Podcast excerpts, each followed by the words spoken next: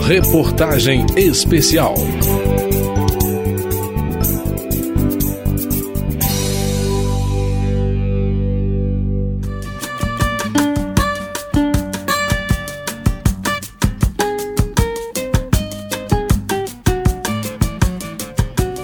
Desde 2012, o Parlamento Europeu vem estabelecendo normas específicas sobre os direitos e a proteção às vítimas.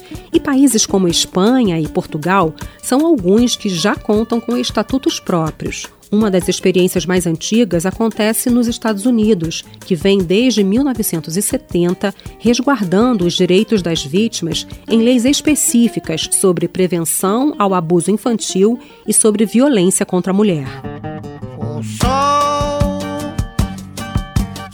Há de brilhar mais uma vez. Mas o Brasil tem sido condenado pela Corte Interamericana de Direitos Humanos por não dar a devida atenção às vítimas em nosso sistema de justiça e no sistema policial. Eu sou Vera Morgado e nesse capítulo da reportagem especial sobre o Estatuto das Vítimas de Crimes e Calamidades, o tema é a mulher vítima de violência. Quero ter olhos pra ver a maldade desaparecer. O caso mais famoso, movido por uma vítima de crime contra o país numa corte internacional, talvez seja a denúncia da farmacêutica Maria da Penha, que sofreu violência doméstica e processou o Brasil por falta de apoio legal. Em 2002, o Estado brasileiro foi condenado por omissão e negligência pela Corte, e foi por causa disso que surgiu a Lei Maria da Penha de Combate à Violência contra a Mulher, aprovada em 2006.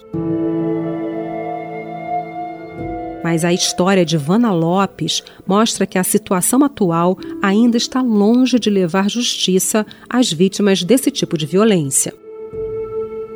Em 1993, Vanna era esteticista e procurou a clínica de fertilização in vitro de Roger Abdelmaci. Ela é uma das mulheres que acusaram o médico de estupro num dos maiores escândalos sobre violência sexual do país. Vanna afirma que a violência aconteceu quando ela estava sob o efeito de sedativos, durante o procedimento de aplicação dos embriões e que foi à delegacia, registrou um boletim de ocorrência, mas que o médico não foi indiciado. Ela teve uma grave infecção, correu risco de vida e ficou estéril. Tudo isso aconteceu 15 anos antes de novas denúncias contra o médico chegarem à justiça, o que fez Vana tomar coragem e apresentar seu caso mais uma vez em juízo. Abdelmaci foi condenado a 278 anos de prisão por crimes sexuais, mas fugiu do país. A atuação de Vana nas redes sociais ajudou a encontrar o paradeiro do estuprador, que foi detido no Paraguai e preso novamente em 2014. Vana Lopes fundou uma organização para ajudar mulheres vítimas de violência e contou toda essa história num livro e também para o grupo de trabalho sobre o Estatuto das Vítimas. Eu tenho agora uma ação internacional, porque eu estou processando o Brasil por descaso. O que não tem no Brasil são leis. O que não tem no Brasil é um estatuto de vítimas. A declaração de Ivana Lopes pode ser comprovada por dados. Entre 2006 e 2021, 11 casos contra o Estado brasileiro chegaram à Corte Interamericana de Direitos Humanos. Em apenas um, o país não foi condenado. Essas histórias são exemplos de até onde vítimas brasileiras de crimes bárbaros estão seguindo em busca de justiça por se sentirem abandonadas pelas leis e pelas instituições do nosso país.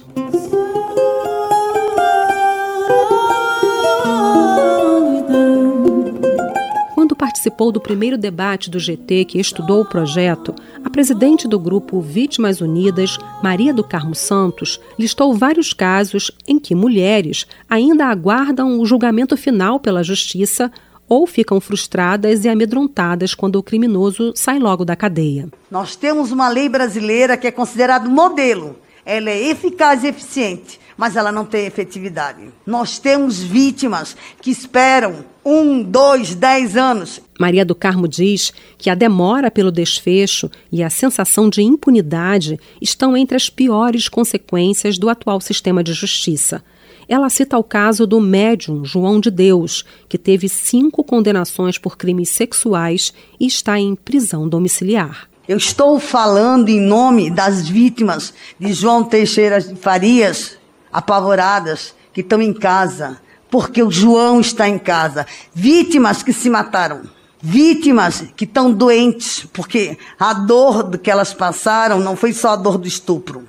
O Brasil hoje tem o maior estuprador do mundo. Há duas horas aqui, em casa.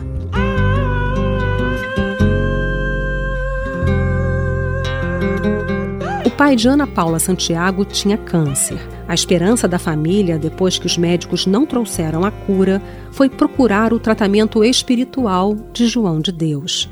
Foi assim que Ana se tornou uma das vítimas do médium. E ele dizendo que eu representava o meu pai, que o tratamento espiritual precisava ser feito em mim para curar o meu pai. E muito complicado, porque ele fazia prece de cáritas, ele usava um terço na mão, e ele realmente ele criava toda uma situação para disfarçar aquele abuso, né? Aqueles trabalhos espirituais, na realidade, eram estupros. Ana Paula conta que esteve em todas as instâncias em busca de ajuda. Médicos, advogados, policiais, todos desaconselharam a denúncia contra o homem que tinha até então uma imagem inabalável. Em 2018, ela se juntou a outras mulheres que apresentaram denúncias contra o médium. Ana Paula comemora que as medidas previstas no projeto de lei poupam a vítima de uma outra forma de violência comum durante os processos. A não vitimização secundária, é, é, basta relatar uma vez, aquele relato fica em mídia digital apropriada. Isso é de um respeito à vítima. Cada vez que a gente precisa relatar, a gente revivencia tudo aquilo que a gente passou, toda aquela dor.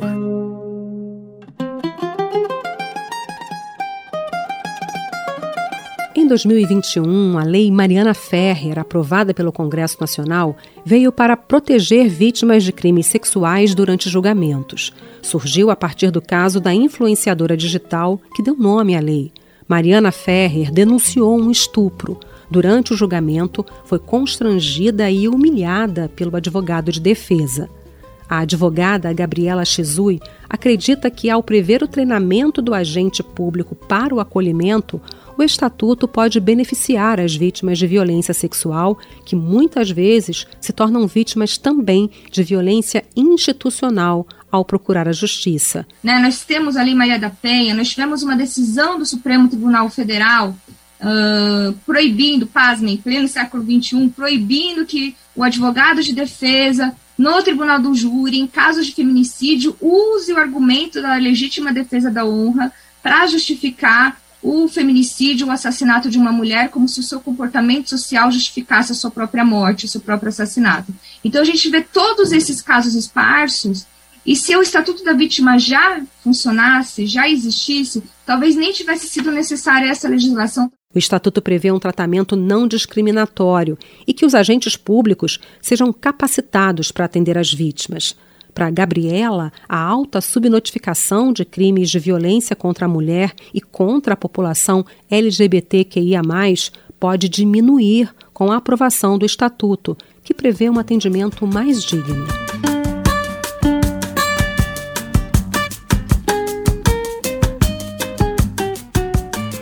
Próximo capítulo, eu conto histórias que deixam claro por que o projeto se preocupa em definir na lei um outro conceito, o que trata das vítimas indiretas, familiares e pessoas com quem a vítima tenha uma relação de afeto e que sofram danos por causa da morte ou do desaparecimento de alguém tão próximo. Quero ter olhos para ver a maldade desaparecer. Da Rádio Câmara de Brasília, Vera Morgado. Reportagem especial.